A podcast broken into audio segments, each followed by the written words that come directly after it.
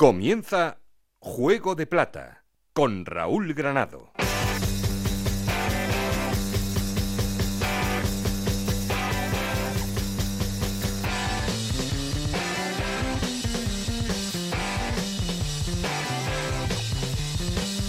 Hola, ¿qué tal? Bienvenidos a Juego de Plata, el podcast Onda Cero en el que os contamos todo lo que pasa en Segunda División.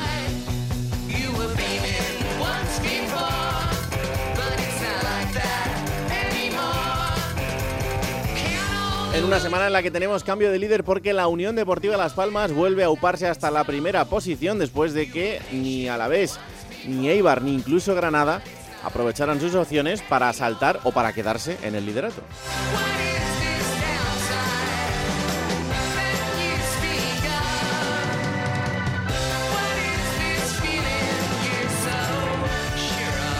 En un fin de semana complicado en las Islas Canarias por ese ciclón tropical, el ciclón sigue estando en amarillo porque Las Palmas está mostrando como un equipo muy fuerte en este arranque liguero. Le sigue la estela el Deportivo a la vez empatado a puntos que este fin de semana empatado y después Eibar Cartagena, Granada y Sporting de Gijón completan el playoff.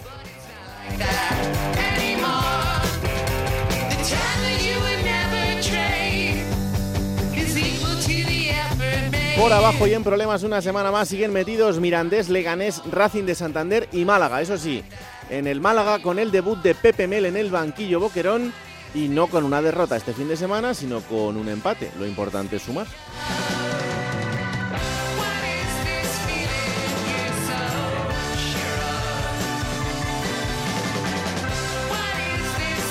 En el fin de semana en el que ha parado la primera división no lo ha hecho la segunda, así que tenemos mucho que analizar y como siempre queremos seguir en contacto con vosotros. Para eso tenemos un perfil de Twitter que es arroba juego de plata y un correo electrónico juego de plata gmail.com.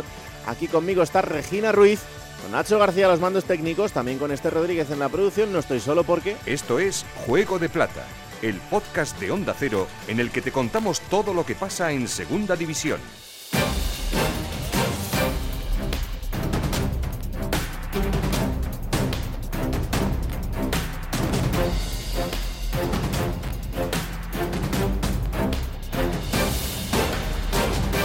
Arrancamos titulares con el Eibar después de una victoria que le sirve para presionar a los puestos altos de la clasificación. Íñigo Taberna. El Eibar sigue sin fallar en Ipurúa en este comienzo de temporada. El conjunto armero sumó el domingo ante el Racing de Santander su cuarta victoria consecutiva como local. Eso sí, fue un triunfo muy sufrido porque el conjunto cántabro jugó un buen partido, pero al final le faltó el acierto que sí tuvo el equipo de Garitano. Una victoria que tiene un nombre propio, el de Juan Diego Molina Stoikov, que marcó los dos goles de Eibar. De momento, los 12 de 12 puntos en casa, más el empate ante el Villarreal B, le permite al conjunto armero instalarse en la zona alta de la clasificación. Pero en el club son conscientes de que hay que empezar a ganar fuera. El siguiente reto, en este sentido, el lunes ante el Zaragoza en la Romareda.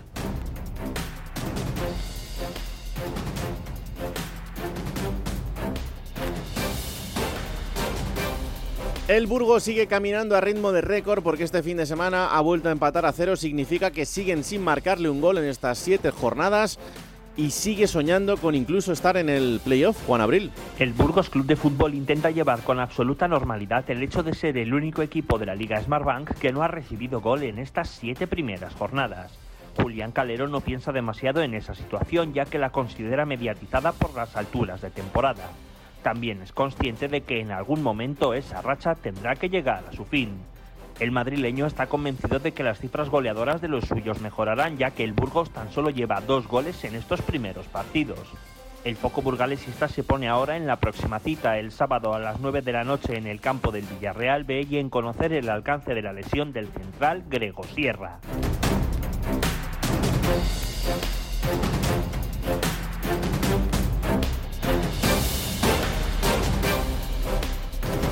El Cartagena también sueña con estar en esos puestos altos de la clasificación, dos victorias y un empate de mérito frente al Deportivo Alavés, que podría haber sido incluso hasta una victoria, victoria de Aro. ¿Qué tal compañeros? Bueno, un Fútbol Club Cartagena que carbura, que genera muchas ocasiones y que confía con el paso de las semanas en empezar a materializarlas. Después del empate contra el Alavés, son siete de los últimos nueve, ¿eh? ganando a los líderes y enfrentándose tú a tú con los principales candidatos de la parte de arriba de Segunda División. Ambicioso Fútbol Club Cartagena con una plantilla cortita que está tirando de jugadores del filial que también está rindiendo. Así que está de dulce, está muy enganchada la afición del Fútbol Club Cartagena que sueñan con ver durante todo el año al equipo albinegro en la zona de arriba de esta categoría de plata.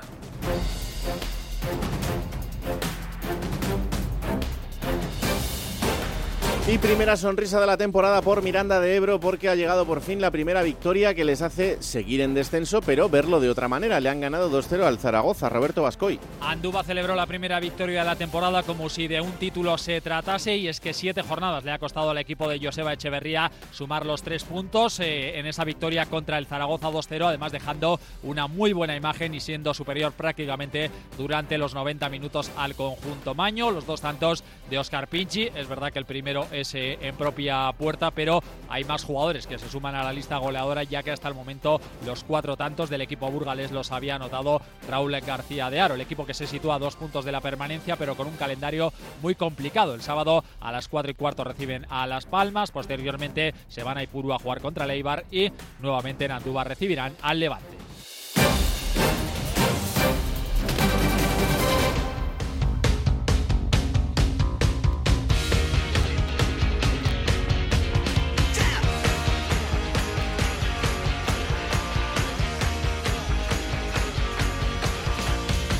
Venga, como siempre vamos a empezar poniendo en orden resultados y clasificación después de esta jornada número 7. Hola Esther Rodríguez, ¿qué tal? Muy buenas. Hola Raúl. Vamos con esos resultados. Sporting de Gijón 2, Ibiza 1, Huesca 1, Leganés 0, Mirandés 2, Zaragoza 0, Málaga 1, Villarreal B 1, Ponferradina 2, Tenerife 2, Burgos 0, Levante 0, Lugo 0, Oviedo 0, Eibar 2, Racing de Santander 1, Albacete 1, Andorra 1, Cartagena 1, Alavés 1, Unión Deportiva Las Palmas 2, Granada 0. ¿Y con estos resultados cómo queda la clasificación? Pues es líder Las Palmas con 15 puntos, los mismos puntos tiene el Alavés, también en puesto de ascenso directo, abre los puestos de playoff el Eibar con 13 puntos, 13 puntos suma también el Cartagena, 12 el Granada y 11 el Sporting que cierra esos puestos de playoff. También tiene 11 puntos el Burgos que es séptimo, octavo el Villarreal B con 11 puntos, los mismos que suman Albacete y Andorra. En el puesto decimoprimero el Levante tiene 10 puntos como el el Huesca y la Ponferradina en la decimocuarta posición está el Oviedo con nueve puntos, Tenerife suma ocho, también Lugo tiene ocho puntos, como el Zaragoza que es decimoséptimo y decimoctavo, el Ibiza con siete puntos. Abre los puestos de descenso el Mirandés que tiene cinco puntos, ha sumado cuatro el Leganés, los mismos que Racing, y el Málaga que cierra la clasificación. Gracias Esther. Adiós. Esto es Juego de Plata el podcast de Onda Cero en el que te contamos todo lo que pasa en Segunda División. Hola Yendi Hernández, ¿qué tal? Muy buenas. ¿Qué tal? Raúl, muy buenas. Bueno, pues te saludo como líder esta semana, después de que la Unión Deportiva Las Palmas siga en, en este camino por ser el equipo más importante del arranque liguero. Bueno, un equipo invicto y que está dando sensaciones buenas en todas las líneas. Ha ganado diferentes tipos de partidos, incluso los encuentros que no ha estado tan brillante como por ejemplo en el Sardinero, sacó puntos con un empate. En la jornada de ayer muy bien el portero, Álvaro Valles, una de las claves del arranque de competición, solo un gol encajado para el meta eh, en el campo del Deportivo a la vez. En el centro del campo, ese trabajo de Enfulu, del que ya hemos hablado, a la hora de hacer de, de hombre escoba, de recuperar balones. Ayer se animó también, además, en esta ocasión, el Loyodis a, a marcar un gol y, y después Jonathan Viera. Jonathan Viera, que aparece en los momentos calientes, en los momentos importantes. Es cierto que el penalti deja bastantes dudas, es de este perfil de, de penaltis light o, penaltitos en los que no se suelen pitar. Pero en fin, la Unión Deportiva Las Palmas acabó sacando el partido, sacándolo con solvencia, con una muy buena entrada de público pese a todo en el Estadio de Gran Canaria con casi 14.000 personas y, y, por encima de cualquier cosa con esa sensación de que en este arranque de competición está pisando fuerte, está pisando muy en serio el equipo de, de García Pimienta y además eh, con una idea general de fútbol que se está transmitiendo al resto de, equipos de la liga que, mm, me parece potente. ¿eh? El mensaje de fútbol de la Unión Deportiva Las Palmas es importante. Sí, porque es un equipo que juega muy bien en realidad para lo que es la categoría. Ya lo viene eh, arrastrando desde la temporada anterior. Yo recuerdo unas declaraciones del entrenador García Pimienta que venía a decir que el estilo es innegociable, que, que no hay debate, que el equipo va a intentar mantener la pelota, va a intentar salir jugando desde atrás y, y que con esa playa de jugadores en el centro del campo, perfil Enzo Loyodis, el francés, por supuesto Jonathan Viera, el futbolista con, con más salario y quizás con más talento natural de la categoría, el propio Alberto Moleiro, el, el joven Álvaro Jiménez, futbolista de banda que le está dando mucho a la Unión Deportiva en este partido contra el Granada, eh, fue un auténtico quebradero de cabeza para, para Kini, para el lateral del, del, Granada, que casi acaba siendo expulsado, ¿no? Jugador como Benito Ramírez, que está entrando desde el banquillo, otro canterano de mucho talento. Eh, ¿Qué decir de, de Kirian, el futbolista que ahora está pasando por esas sesiones de quimioterapia y radioterapia por el linfoma de Hodgkin, pero también es un jugador que le da mucha calidad ahí al equipo en la, en la zona ancha, ¿no? Ha mejorado también con la llegada de Sidney, en lo que es la, la salida de balón, Cardona al lateral anda muy bien, también le da recorrido y, hmm. y al final los jugadores que van entrando poco a poco, perfil Sandro Ramírez, perfil Marvin Park, el propio Marc Cardona, es que todos, ¿eh? es un estilo de, de, juego en el que, bueno, van engarzando, encontrándose, haciendo paredes, haciendo triangulaciones y entrando con pelota controlada. Y en este sentido, pues, pues sí, Las Palmas ha dominado la mayoría de los partidos. Es cierto que a veces es un dominio un poquito pastoso, de mucho parabrisas, de acostar la pelota a un lado y a otro. Pero en cualquier caso, sí, no solo el sello de equipo aspirante por la personalidad, sino el, el sello de un equipo que es capaz de jugar con mucha limpieza al fútbol en, en todos los partidos. Pues sí, y es un gusto, la verdad, eh, verles jugar, así que ojalá que puedan desplegar este fútbol durante toda la temporada. El siguiente partido será frente al Mirandés, tendrán que ir a Miranda eh, en esta jornada. Por cierto, ha sido un fin de semana complicado en, las islas. Ahora te pregunto por el viaje del Tenerife, que ha sido desastroso, pero eh, ¿has entendido, entendiste? Eh, luego lo vamos a analizar con Pedro Lara y vamos a escuchar las palabras de Caranca, pero ¿entendiste las palabras del míster del Granada después de todo lo que ha tenido que vivir la isla en un fin de semana como este? Mira, eh, Raúl, y a los oyentes de, de, Juego de Plata, que son muchos y los respetamos, eh, a mí me parecen francamente nefastas, es que no encuentro otra palabra. Mm, creo que es un estrépito la rueda de prensa de Daitor Caranca. No sé si lo hace por algún motivo de que tiene algún mensaje subliminal que dar a alguien de la liga o una forma de proteger a su equipo de alguna manera, no lo sé, se podría analizar también, seguramente lo harás luego con Pedro, ¿no? Mm. Pero a bote pronto, oye, una situación de alerta máxima casi por primera vez en la historia en Canarias, con un ciclón tropical, con una tormenta tropical que ha dejado lluvias de, de bueno, insisto, unos registros que no se habían dado en municipios de las islas y precisamente en Gran Canaria, que curiosamente ha sido la isla más afectada, en zonas como la aldea de San Nicolás, Artenara, el municipio de Galdar, el municipio de Telde e incluso las Palmas de Gran Canaria, donde hemos visto anegadas de agua, eh, plazas, parques, etcétera. ¿Qué decir del propio estadio de Gran Canaria? La mañana del partido, sí, repito, la mañana del partido, no funcionaban las torretas de iluminación. No funcionaba el sistema VAR. Había problemas para la conexión con las rosas. Había problemas con la conexión, eh, digamos, tecnológica. ¿no? Antes, bueno, pues hace 20 años todos vivimos aquel fútbol en el que los árbitros, si más o menos el balón rodaba y no estaba muy encharcado el campo, pues se jugaba el partido. Pero hoy en día no hacen falta una serie de fibra óptica, hace falta una serie de conexión wifi, y esto por no hablar de los aficionados, que tienen todo el derecho del mundo, que han pagado su abono a ir el partido. Y si el partido se hubiera jugado contra Natura en plena tormenta tropical, pues hubiera tenido que ser a, a puerta cerrada. Y porque estaba imposibilitado el, el, traslado, el acceso, la movilidad de los aficionados. ¿no? Bueno, por no extenderme más, son una serie de argumentos, Raúl, que, que yo creo que, que desbancan completamente esas declaraciones de, de Caranca con las que todos en Canarias nos hemos quedado no solo perplejos, sino en parte indignados. Hay gente que está achicando agua todavía durante toda esta semana en su local, en su comercio o en su casa. Claro. Así que yo creo que hay que tener un poquito más de conciencia. Desde luego que sí. Eh, cuéntame esa odisea del Tenerife, anda. Bueno, mira, a ver, eh, el Tenerife sale del aeropuerto de Madrid con destino Tenerife Norte eh, la jornada del domingo y se empiezan a desviar vuelos. Las incidencias de los vuelos han alcanzado más de 400 en desvíos, cancelaciones, etcétera. Entonces el Tenerife acaba aterrizando en el aeropuerto de Fuerteventura, que es una de las islas que en ese momento pues, tenía permitido el tráfico aéreo.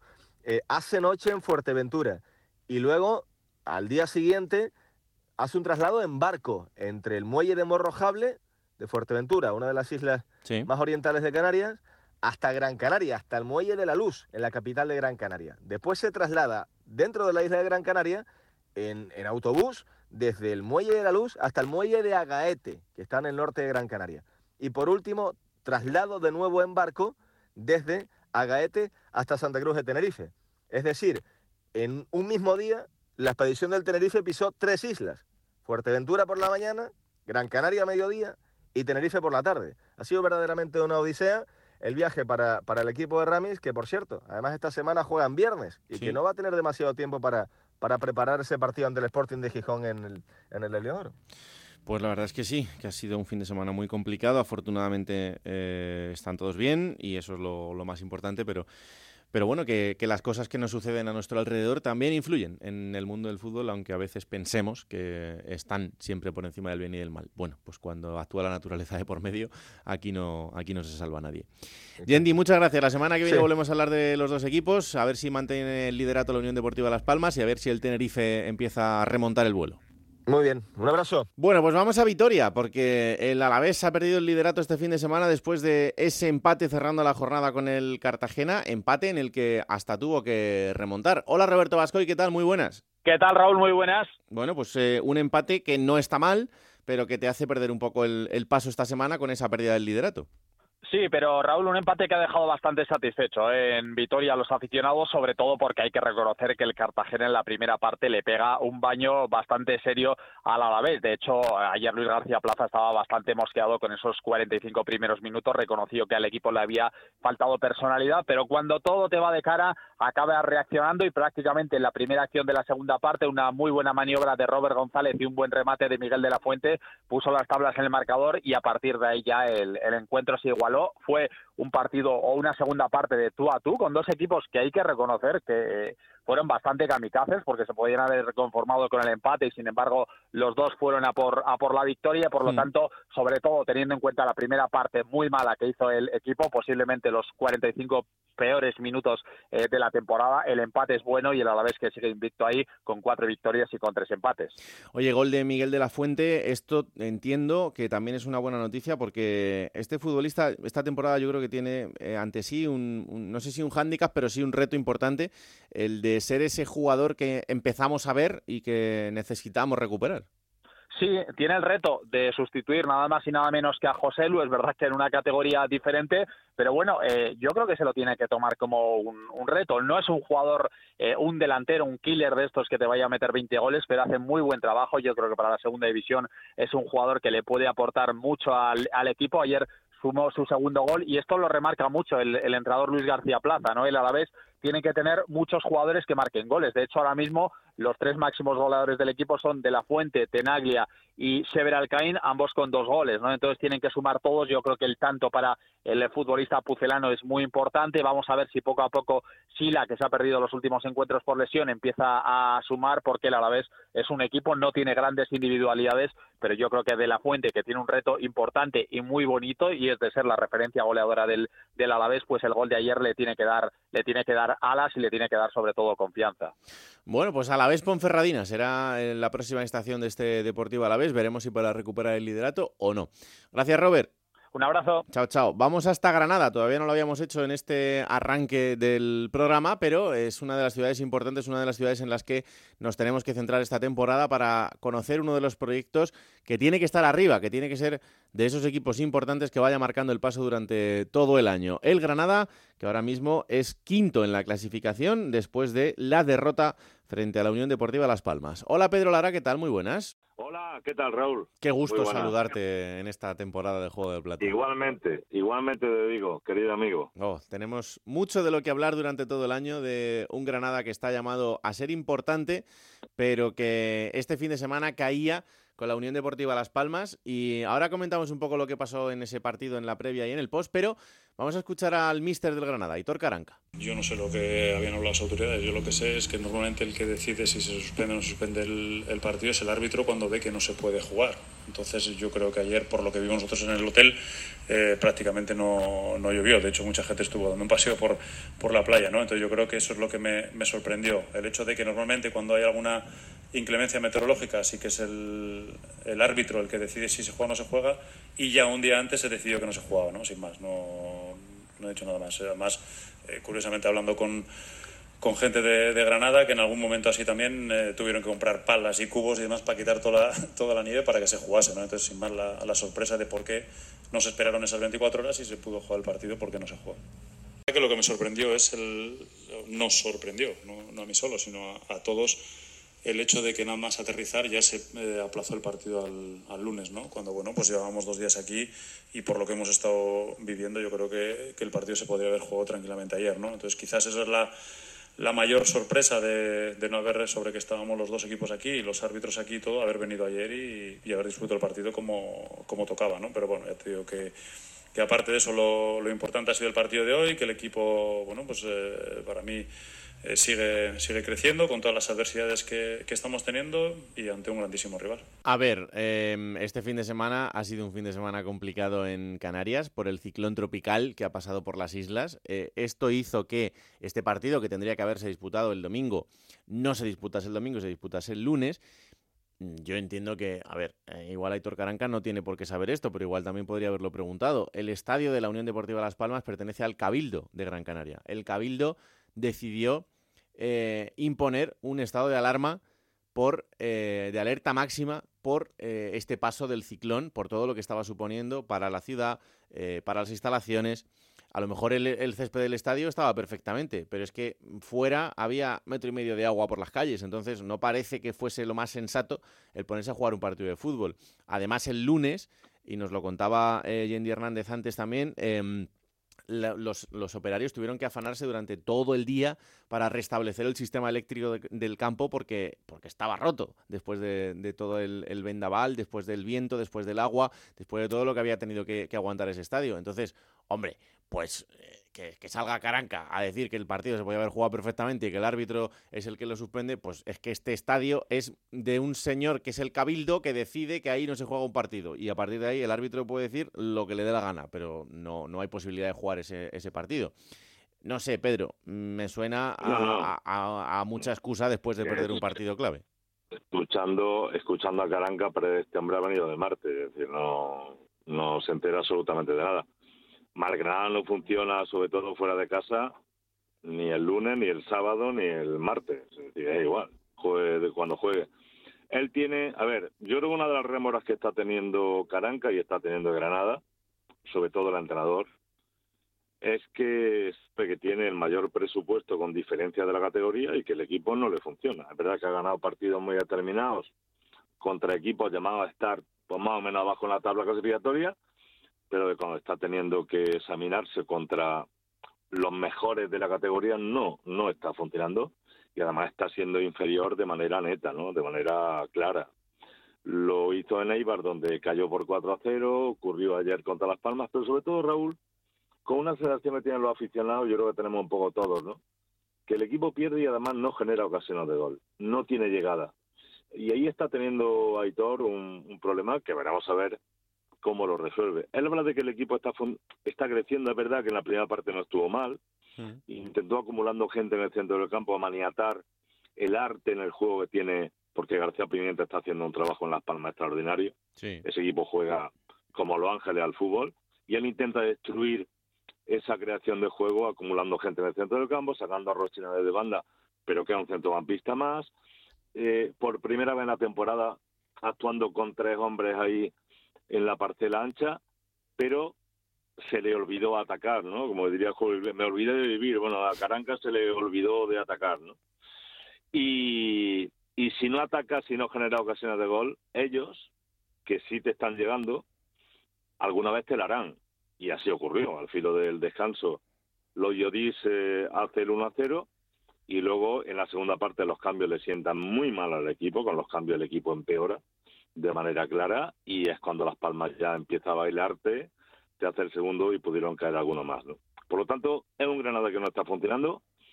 Eh, la rueda de prensa de Caranca que, que has puesto en la antena, Raúl, es alucinante porque eh, es una es una excusa absolutamente peregrina y que no nos conduce a ninguna parte y que, bueno, pues la afición está bastante inquieta. Es verdad que a pesar de las últimas derrotas el equipo está tan solo una victoria de la primera posición, pero la gente no está tranquila porque está viendo que este Granada, que está llamado a ser el gallito de la categoría, tiene casi 30 millones de límite salarial. El siguiente es, eh, si mal no recuerdo, el Leganés con 19. Levante y Alavés están con 11. ¿eh? El gallito de la categoría no funciona y le está pintando la cara a todo el mundo. Eso es lo que Aitor Caranca tiene que resolver.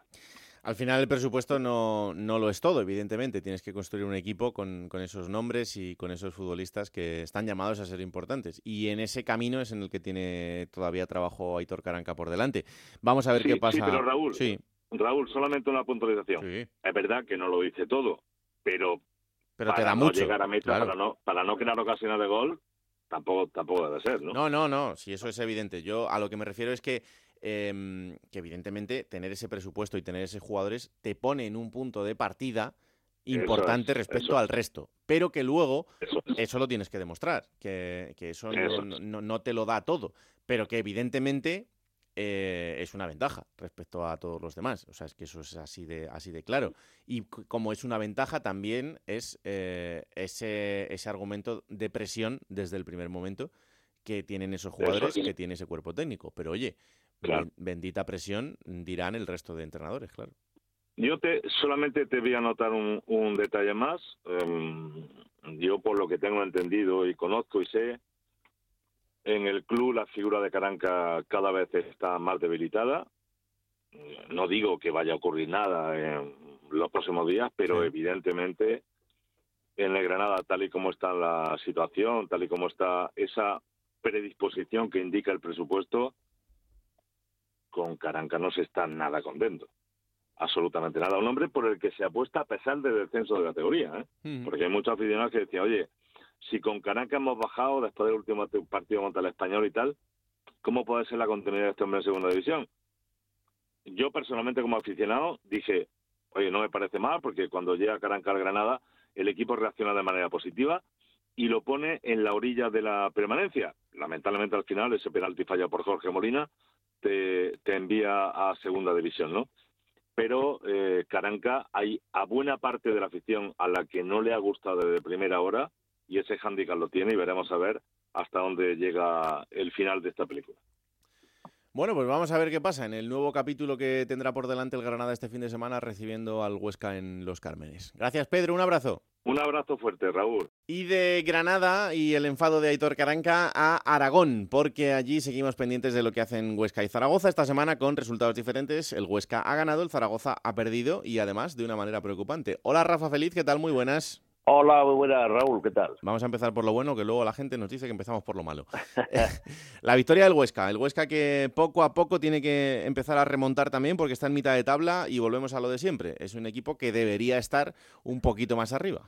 Sí, la verdad que sí, pero en casa se está mostrando fuerte, con tres victorias consecutivas ah, en casa. El problema ahora lo está teniendo quizás fuera, pero la verdad que en casa está resolviendo los partidos, a lo mejor no con la eficacia y, la, y lo bonito que quiere todo el mundo, pero lo importante es que gana, que gana y que gana y que gana. Y ayer, pues otra vez lo, lo hizo, este fin de semana otra vez lo hizo. Eh, ante Leganés, con polémica incluida, con ese bar que, que anuló un gol claro al Leganés y que hubo polémica, pero el Huesca lo importante es que ganó su partido, que Juan Carlos volvió a ser revulsivo del equipo, que hizo el tanto como la jornada anterior ante el Málaga y que poco a poco pues va sumando de tres en tres, que lo que quieren los orcenses, que dicen que tiene como claro objetivo, primero, eh, la- lógicamente, como todos, la salvación y después pues eh, ir creciendo para intentar llegar a los puestos de arriba. Fíjate, ha marcado Juan Carlos otro gol que daba tres puntos, un jugador que a comienzo de temporada no se contaba con él y se hablaba de la salida del jugador de la Sociedad Deportiva Huesca que en dos partidos ha dado seis puntos al equipo orcense. Mm. Eh, ¿Cómo ha caído el Cuco Ciganda? Porque la verdad es que la temporada pasada en, en Oviedo mm, el, el entrenador fue clave para la marcha del, del equipo durante, durante toda la temporada, también en el tramo final, incluso soñando con ese playoff, y, y es una llegada de, de un míster importante. Sí, sí, un entrenador importante y la gente está contenta con la llegada del técnico a, a Huesca, que está demostrando que es un buen técnico de segunda división, como lo ha venido demostrando en el Oviedo anteriormente, y la gente pues está muy contenta y los jugadores igual. ¿eh? Están, él está rotando mucho a los futbolistas, como suele ser habitual, para que estén todos contentos y evidentemente que tiene su once clave, su once de jugadores que quiere que le rinden y que lo están haciendo, y, pues, pero la gente está muy, muy contenta con la labor del Cuco Ciganda. Bueno, pues esto en cuanto al Huesca, que además tendrá que medirse al Granada en los Cármenes la próxima jornada, así que partido complicado el que va a tener en esta próxima, en este próximo fin de semana. Y por otro lado, el Zaragoza, con esa derrota preocupante eh, con el Mirandés, que era el colista de la clasificación, que no había conseguido ganar todavía y que este fin de semana le arrancaba ese 2-0 en Miranda de Ebro al conjunto Maño. Sí, sí, 2-0 y además dos valores al palo, además también tres paradores de Cristian que es decir que la derrota podía haber sido mucha peor, mucho peor y, la verdad que ha sentado bastante más y además con una previa de una semana, porque hasta el próximo lunes ante el no vuelve a jugar el Zaragoza y eso hace que, que todo el mundo está muy enfadado con la, con la, con la actuación del Real Zaragoza que quieren verlo más arriba, evidentemente, pero no perder partidos como los que perdió el sábado, que los cerca de 500 aficionados que fueron del Zaragoza volvieron frustrados de ver la actuación del equipo. Es más, tras el partido, Cristian Álvarez, el guardameta argentino del mm. Real Zaragoza y el capitán, salía a sala de prensa a pedir perdón a los aficionados por el partido que habían hecho y por la derrota que habían cosechado. Dijo que era muy frustrante venir a verlos, eh, sobre todo con chavales muy pequeños, con jóvenes que quieren ser zaragozistas y lo son, y, y llevarse esa decepción tan grande con la que se había llevado ante un equipo como el Mirandés. Em, es que es la jornada 7, pero es el día de la marmota, ¿eh, Rafa? Sí, sí. Fue un día, vamos, eh, terrible para el zaragocismo, porque la verdad que no dio la talla en ningún momento el equipo, vamos, ningún jugador se salvó, a excepción del portero, del naufragio total y absoluto que vivió el Real Zaragoza el pasado fin de semana, el pasado sábado, en Miranda. Ahora todos dicen que hay que ganar a Leibar, pero claro, hay que ganarlo. El fútbol es así. No sé si es el, nada fácil. No sé si es el mejor momento como para recibir a Leibar en casa, tal y como está el, conjunto armero. Pero oye, este tipo de partidos es verdad que al Zaragoza se le dan mejor, así que eh, igual es el momento para. Sí, juega, juega, peor contra los de abajo, ¿eh? evidentemente lo viene demostrando y es verdad que contra los equipos de abajo tiene muchísimos problemas, muchos más que con los de arriba. Vamos a ver si sigue su racha y consigue ganar el próximo lunes. Pues pendientes estaremos de lo que pasa en ese Zaragoza-Eibar. Gracias, Rafa. Un abrazo. Un abrazo para todos. A ver, ¿qué le pasa al Levante? El Levante lleva dos partidos sin ganar este fin de semana. Empataba con el Burgos, empataba a cero y es un décimo en la clasificación. Hola, Jordi González, ¿qué tal? Muy buenas. Hola, ¿qué tal, Raúl? ¿Cómo estás? ¿Qué le pasa al equipo en esta, no sé si mala racha, pero al menos en la que no gana? Es un mal arranque. Mal arranque de, de temporada. Llevamos ya siete jornadas y el Levante Unión Deportiva, bien es cierto que tan solo ha perdido un partido, que fue el del Cartagena en el Ciudad de Valencia, pero tan solo ha ganado dos de siete para una plantilla que no estaba configurada precisamente para que en las siete primeras jornadas tan solo ganara dos partidos. Eh, la suerte quizá que tenga el Levante Unión Deportiva es que ahora mismo sí, eh, queda de aquella forma decir que el Levante es un décimo. Es verdad, es una realidad, pero bien es cierto que está a cinco puntos del primero ahora mismo la Unión Deportiva Las, Las Palmas pero aquí el ambiente no es el... ya lo hablábamos la semana pasada, eh, esa espada de, Damocles eh, sobre, sobre la figura, ya no las cualidades como entrenador de, de Medinafti, sino con lo arriesgado de esa apuesta en su llegada a un Levante Unión Deportiva que tiene uno de los presupuestos más importantes eh, de, de, la segunda división y que tiene que estar sí o sí en, en la máxima división la próxima temporada. Y aquí ya empiezan a haber nervios nervios en el entorno y vamos a ver el próximo partido ante el Andorra. Segundo partido consecutivo que va a tener el Levante más allá del Ciudad de, Valencia y necesita ya ganar fuera de casa. Necesita sobre todo tener una estabilidad en el juego porque se sigue sin saber muy bien a qué, a qué juega el, conjunto el conjunto de la nota y creo que ya empieza a haber dudas eh, al respecto de si se puede revertir esa situación para que el equipo se enganche de una, de una vez a la, a la zona de arriba y que tenga una regularidad en cuanto a, victorias y en cuanto a puntos para poder seguir estando no donde está ahora, sino en la, en la zona más que noble de, de la segunda división. Pues sí, y además, em, eh, sobre todo, más allá de, la posición a estas alturas de la temporada o de los puntos, que tampoco es una gran diferencia, es esa sensación de que este Levante con esta plantilla, con estos jugadores y con la entidad de este equipo, pues tiene que tener una idea clara. Y ahora mismo se ve un equipo que navega entre lo de ir hacia arriba, intentar ser sólido atrás, pero al mm. final no hago ni una cosa ni la otra. Eh, la, sensación aquí que se tiene eh, es que, que no se pierdan los partidos. Claro Y cuando vas a no perder los partidos, normalmente empatas, que es lo que más o menos tiene, sobre todo el Levante Unión Deportiva. Eh, tiene dos victorias, cuatro empates y una derrota. Y la sensación es esa, de, no perder, la sensación es de no encajar. Bien es cierto que ha encajado más bien poquito el levante, el levante de, de Medinafti, pero ha marcado poco. Es el equipo menos goleador de los 11 primeros, tan solo ha marcado 7 goles, bueno, excepto el Burgos, que tan solo ha marcado 2, pero quizás sea una excepción a nivel además eh, europeo.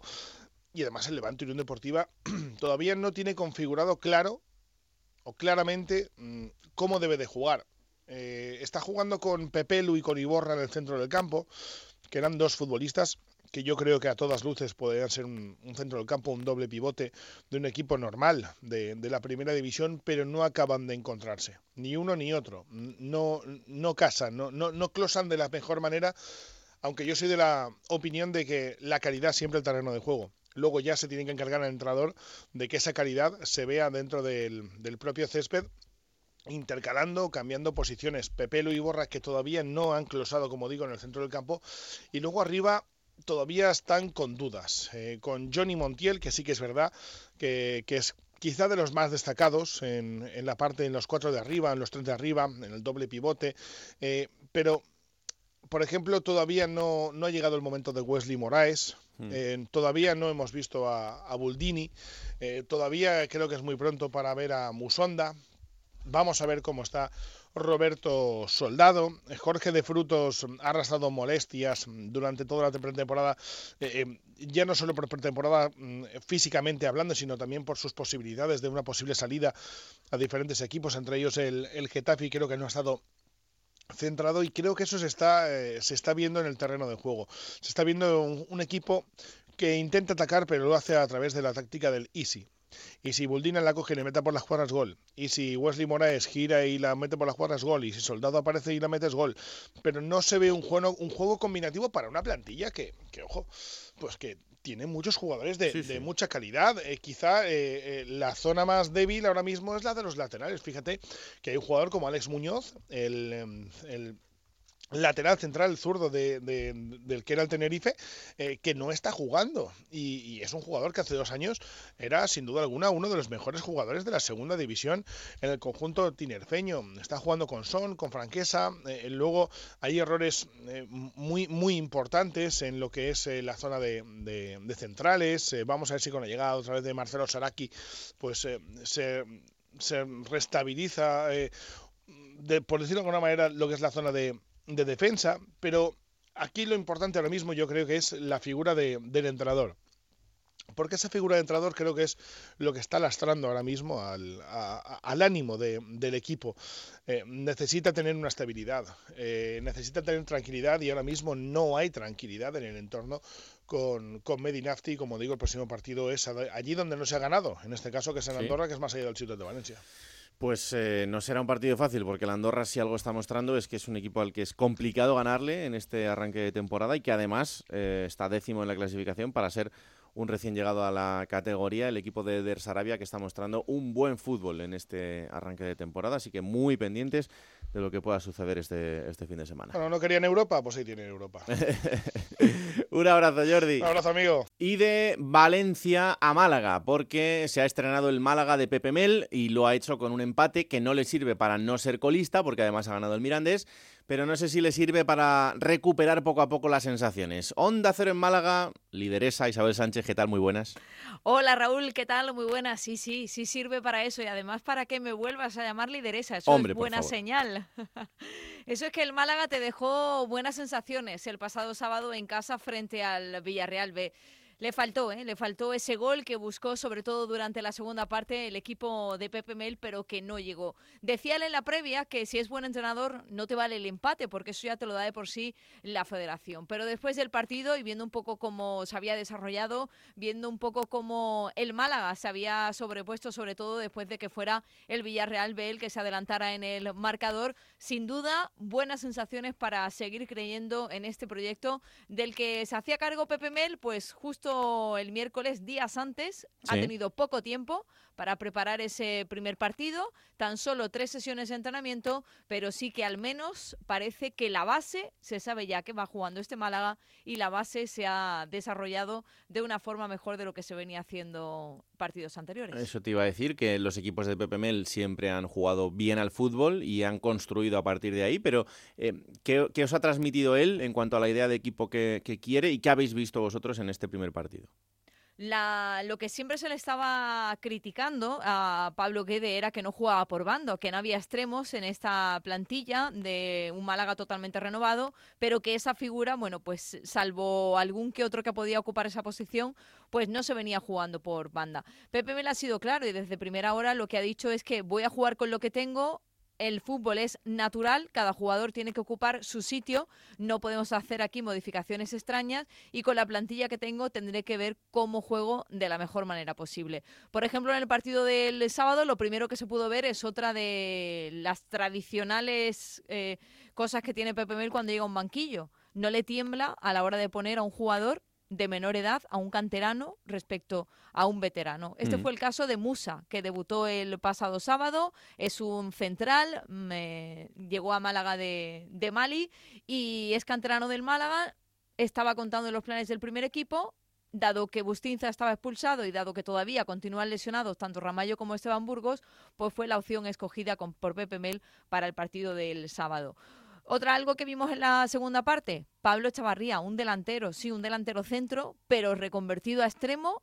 Además, se lo dijo Pepe Mel, según comentó en la rueda de prensa posterior.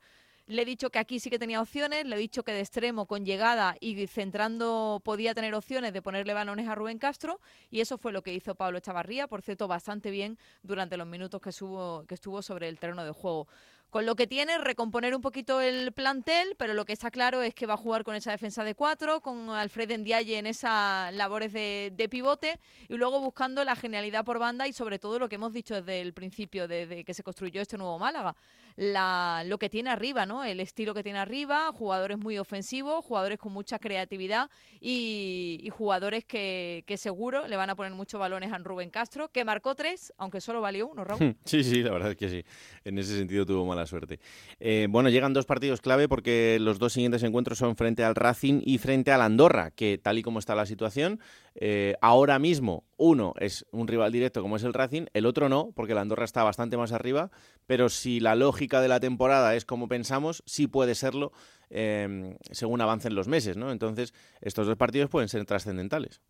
Sí, incluido el que se produjo ya el fin de semana pasado frente al Villarreal B, frente al otro recién ascendido a la categoría. En principio, un tridente de rivales por delante, asequibles para este Málaga y sobre todo para ir viendo esta filosofía de Pepe Mel y que se, fue, eh, se pueda ir construyendo ese nuevo equipo liderado por el técnico madrileño. Lo primero y positivo va a ser que a lo largo de la semana se esperan recuperar ya a esos centrales que están lesionados. Bustinza podrá de nuevo volver a jugar después de la sanción y también en principio principio Esteban Burgos o Ramallo se podrían recuperar para la cita. Ahora habrá que ver qué es lo que hace Pepe Mel después de el buen debut que tuvo el canterano Musa del que ya hemos hablado. En principio hay que empezar a sumar, hay que empezar a sumar de tres en tres y el Málaga, lo decía Pepe Mel incluso en la previa, aunque hubiera ganado el sábado, seguiría estando en esa zona baja. Salir de ahí es lo primero, no ha querido marcar el técnico madrileño a su llegada a Málaga objetivos a largo plazo. El partido a partido que tan manido tenemos ya en el mundo del hmm. fútbol también lo quiere hacer Pepe Mel, aunque lo ha dicho también, hay plantilla para estar arriba y hay plantilla para luchar por, por algo más. Veremos si esto fue un punto de inflexión un punto nunca mejor dicho, para empezar a volver a empezar a esa filosofía que teníamos al inicio de temporada y sobre todo durante la pretemporada de que este Málaga está hecho para estar mucho más arriba y para tener planes de, ascenso a Primera División. Pues ojalá que cambie el paso de este Málaga y lo haga de la mano de Pepe Mel para llevarle bastante más arriba que donde está ahora mismo, que será una grandísima noticia y además el sitio natural que, que le corresponde. Gracias, Isa. Un beso. Venga, una pausa y vamos con la entrevista de esta semana que ya nos está esperando el protagonista. Seguimos en Juego de Plata con Raúl Granado. Bueno, momento para la entrevista de este capítulo de Juego de Plata, en el que esta semana hemos elegido al, Albacete, un equipo al que también estamos siguiendo muy de cerca en este arranque de temporada y en el que hay bastantes cosas de las que hablar porque es uno de los equipos que lo está haciendo bastante bien. Es verdad que con esa irregularidad que parece que te dan los resultados en el arranque de, una liga, pero eh, con un equipo en el que siempre es atractivo eh, ver jugar. Y este fin de semana también lo ha hecho jugando frente a Andorra en ese, en ese empate a uno. Tenemos comunicación con uno de sus jugadores que es Sergi Maestre. Hola Sergi, ¿qué tal? Muy buenas. Hola, buenas. ¿Cómo estás? Todo bien, digiriendo un poco el, resultado del, partido frente a Andorra, pero bueno, ya con la mirada puesta en el, siguiente. Un partido que, eh, por lo que se vio en la primera parte, también con la expulsión del futbolista de Andorra, eh, parecía que probablemente podríais haber tenido más premio, pero al final es un puntito. Y, no sé si al final sabe peor también por, por ese gol tan en el momento final del partido. Sí, sin duda. Bueno, llevamos dos semanas en casa que el equipo está, está jugando bien, está poniéndose dominando en el juego de, de alguna de las maneras, contra la Ponferradina con balón, el otro día, pues bueno, sin balón, pero estando cómodos y en superioridad numérica, y bueno, es verdad que, que estamos pecando un poco de, de, no saber cerrar los partidos. Y como tú dices, al final un, un gol en los últimos minutos que, que te deja un sabor malo porque aunque sumas un punto tenías los tres tan cerca que, te sabe a poco. Claro. Em, yo, fíjate que en este arranque escucho a muchos entrenadores y a muchos compañeros tuyos que, hablan de que los equipos hacen cosas bien, pero les falta eh, quizá a veces cerrar los partidos o eh, esa parte de arriba en el gol que, es lo que más cuesta para todos. Claro, es que esto no deja de ser también eh, esta primera parte de la temporada en el que como entre otras cosas el mercado se ha cerrado tan tarde es un mercado tan extraño, muchos eh, estáis todavía hasta por, por conocer al resto de compañeros. Sí, bueno, nosotros la verdad que, seguimos bastantes jugadores del año anterior, del equipo que consiguió el ascenso, pero es, es verdad que ha llegado mucho jugador nuevo, entrenador nuevo también, y al final hay que ir acoplándose. La pretemporada tampoco ha sido muy extensa para, para hacerlo. Luego, pues tenemos otros jugadores, como en mi caso y el de alguno más, que la pretemporada nos la hemos pasado acabando de recuperarnos de una lesión. Hmm y bueno, todo eso hay que, hay que ir acoplándose. Es verdad que los primeros resultados fueron muy buenos y, y han ayudado a, que ese acoplamiento, a que esas sesiones de entrenamiento pues sean más amenas y, y siempre se mejora y se, se trabaja mejor con victorias. Pero bueno, ahora estamos con, con un par de semanas con la otra cara de la, de la moneda y cuesta un poquito más. Es cierto lo que dices, que, que aún quedan cosas que ajustar, que aún quedan movimientos para, para conocer al compañero, dónde le va mejor, dónde le va peor y bueno, poquito a poco. Claro, porque al final, eh, si coges las cuatro primeras jornadas, arrancas con casi tres victorias y un empate, eh, cuando os veis ahí, ¿era una sorpresa para vosotros o, también era el hecho de decir, bueno, mm, pues todo lo que vayamos consiguiendo ahora, pues, pues ya está en el saco, ¿no? Sí, sobre todo esto lo último que has dicho. Nosotros lo que, lo que lo que pretendemos cada semana es, arrancar puntos, es sumar puntos para para llegar al objetivo. El, vernos ahí arriba en la clasificación, como has dicho, pues evidentemente te quita ese miedo inicial de que no sabes si vas a tener el nivel como, como equipo para estar en la categoría, si, si va a haber mucha diferencia con, con, la, con la categoría anterior a la nueva.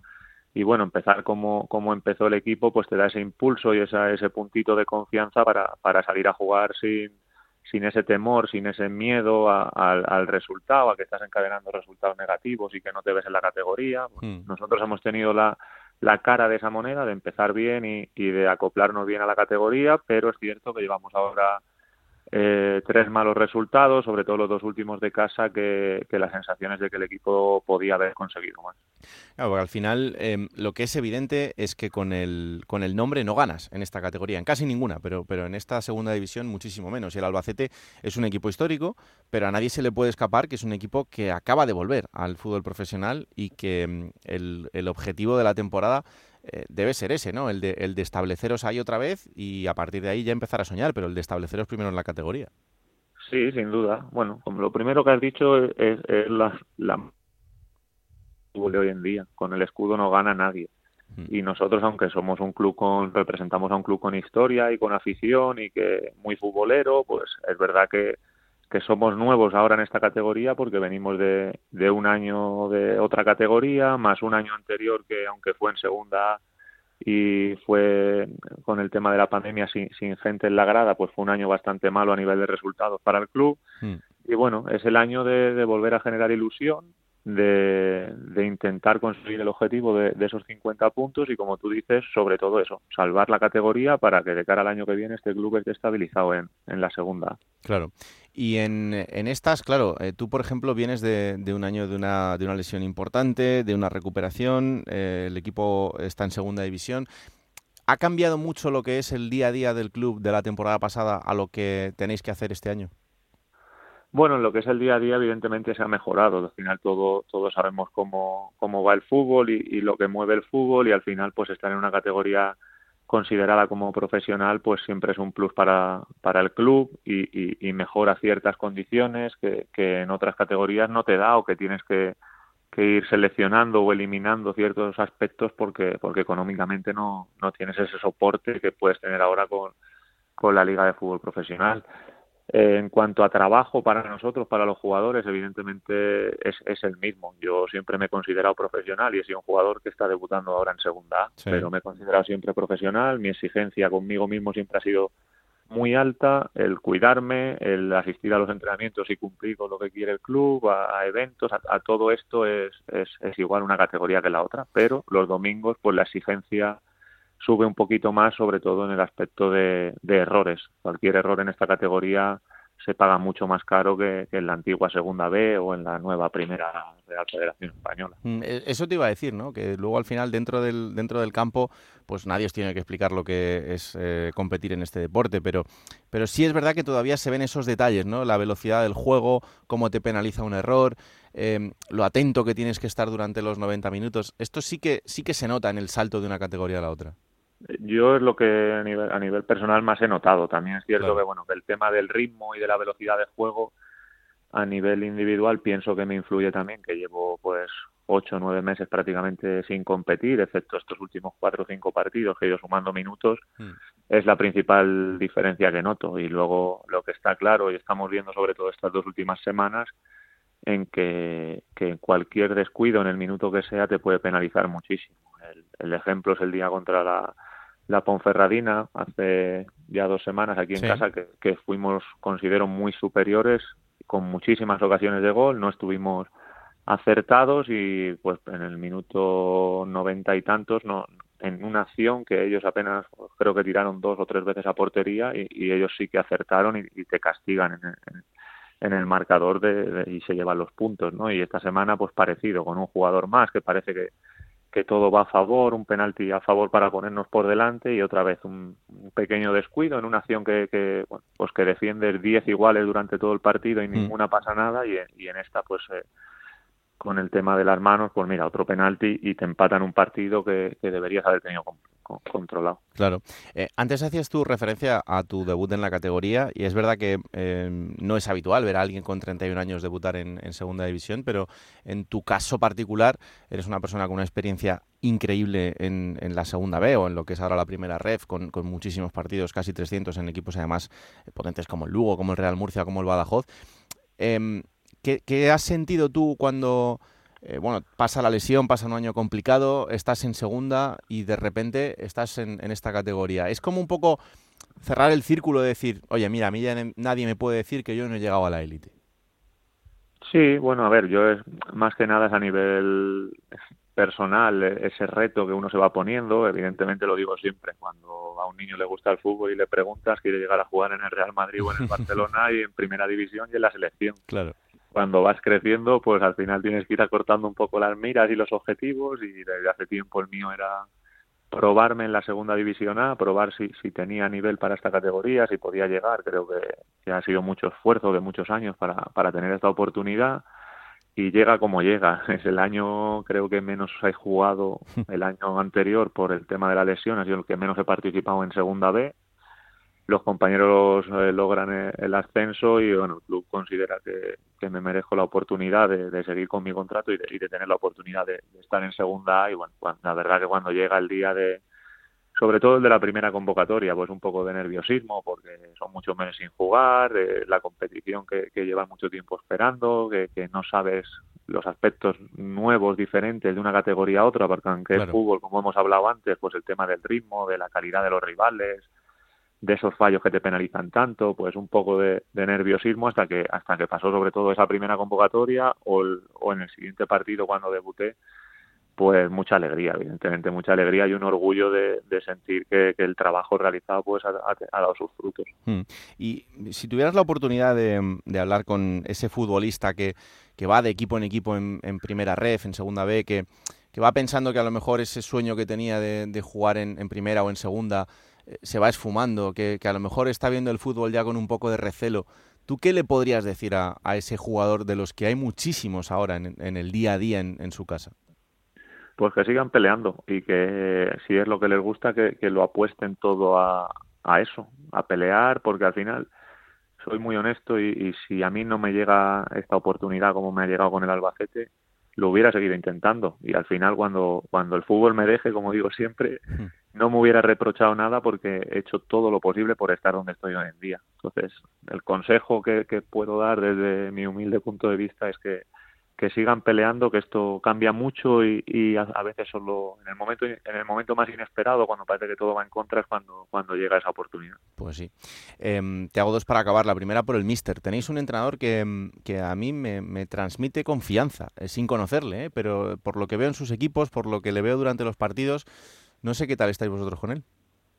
Pues nosotros encantados, la verdad. Un tío que va de frente, que, que tiene las ideas muy claras, que, que ha llegado con, con, humildad al club a ayudar, a, intentar sumar, a, entender que el tipo de, gente que hay en el vestuario, pues lo que te he comentado, de que somos un, equipo con la mayoría del perfil de jugadores de, primera mm. red, y bueno, pues nos ha ido ganando día a día con su trabajo, con su esfuerzo y, sobre todo con ser directo y claro con lo que, con lo que quiere en el campo y, con el trato con el jugador. Entonces nosotros encantados con, con Rubén, nos pilló un poco de sorpresa cómo se dio la situación del final de la temporada pasada, porque no era normal con, De la Barrera que, que, acabara la cosa así después de un ascenso, pero la verdad que durante la pretemporada Rubén Alves nos ha ganado a todos con, su forma de ser y la forma que tiene de comunicar en el campo. Y la última es, eh, eh, ¿por qué supone jugar en el Belmonte? ¿no? ¿Por qué supone jugar en ese estadio con esta gente que, como en, el caso de otras muchas ciudades, pero que es una ciudad que respira fútbol, que ha estado además también durante mucho tiempo persiguiendo otra vez eh, ese sueño de, ver a su equipo en, la élite, que lo consiguió, que después tuvo que sufrir el palo del descenso y que ahora vuelve a tener el equipo ahí? Em, es un estadio en el que jugar cada 15 días yo creo que debe ser una oportunidad única una oportunidad única y la verdad que es una gozada. Las cosas como son. Esta semana cayó un tormentazo épico aquí en Albacete y creo que ha salido por prensa que eran cerca de seis o siete mil personas las que había en el estadio mojándose viendo a su equipo. La verdad que es una ciudad con muchísimas ganas de fútbol y en el campo se disfruta mucho. Yo estoy en deuda con, con el club y con la afición porque, como te he dicho, eh, llegué el año pasado y con la mala fortuna de que en diciembre me lesiono, ya no he podido volver a jugar más hasta, hasta ahora y solo he hecho que recibir cariño de la afición. La verdad que poco puedo decir. A los jugadores que estén por ahí, el que tenga la oportunidad que venga, porque aquí se disfruta mucho de fútbol. Vais a tener que pagar unas cuantas bajas médicas este fin de semana, también te lo digo, porque con lo que se mojaron, alguno esta semana se ha tenido que hackear del trabajo seguro. Así que, pero bueno, se lo pagáis con una victoria con tres puntos en el, en el siguiente partido en casa, que será contra el Tenerife, y yo creo que con eso se van a ir cumplidos. Pero vamos, que, tiene mucho mérito lo, lo de este fin de semana, sin ninguna duda. Eh, vamos a intentar pagárselo con una victoria esta semana en Leganés. Sí. y si se consigue, pues otra en casa. Al final hay que, hay que devolvérselo así, que es como, como más lo disfrutan ellos. Efectivamente. Pues Sergio Maestre, un placer eh, haber tenido esta charla contigo. Que vaya muy bien, que haya mucha salud durante toda la temporada, que eso es lo más importante de todo. Y ojalá que, hablemos pronto con ese objetivo, esa barrera de los 50 puntos. Muchas gracias a vosotros y ojalá que sí. Ojalá que sea pronto y con el objetivo cumplido. Un abrazo fuerte. Un abrazo.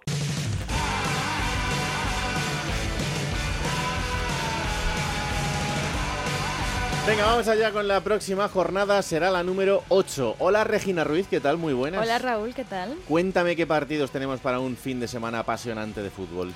Pues este fin de semana empieza el viernes 30 con el Tenerife Sporting de Gijón a las 9.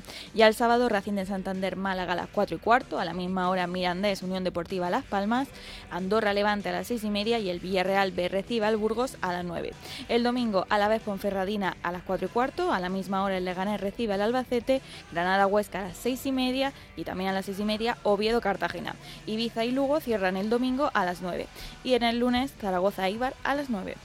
Esto será, ya saben, el fin de semana y le contaremos todo lo que pasa en los partidos en Radio Estadio, los resúmenes en Radio Estadio Noche. La semana que viene, creo, creo, todavía no lo sé seguro, porque está al borde de ser extraditado, estará aquí Alberto Fernández. Volverá al que decía ser su programa. Eso significa que la semana que viene no estará aquí Regina Ruiz, que durante estos tres programas nos ha mantenido el listón bastante alto. ¿Has estado a gusto, hija? He estado muy contenta. Sí, ¿no? Sí. Menos mal, porque si no me llama el comité de empresa y de aquí salgo esposado. O sea que tampoco tenía yo muchas maneras de hacerlo esto o, peor o que se sintiese no a gusto, porque si no, ya os digo que habríamos tenido un problema. Un placer, ¿eh? Un placer. Nos encontraremos en las ondas. Esto se dice mucho. Ay, yo lo espero. ¿eh? Sí, ¿verdad? Sí. Onda Cero Granada. Ahí, oye, igual. Pedro Lara siempre ha sido un buen compañero de viaje. No sé si para todo, pero. Bueno, en fin. Que aquí estaremos la semana que viene. Esto es Juego de Plata, el podcast de Onda Cero en el que os contamos todo lo que pasa en Segunda División. Disponible cada martes a partir de las 5 de la tarde en Onda Cero.es para que os lo descarguéis, lo compartáis y le digáis a todo el mundo que existe este bendito programa que hacemos con tanto cariño. Que la radio os acompañe. Chao.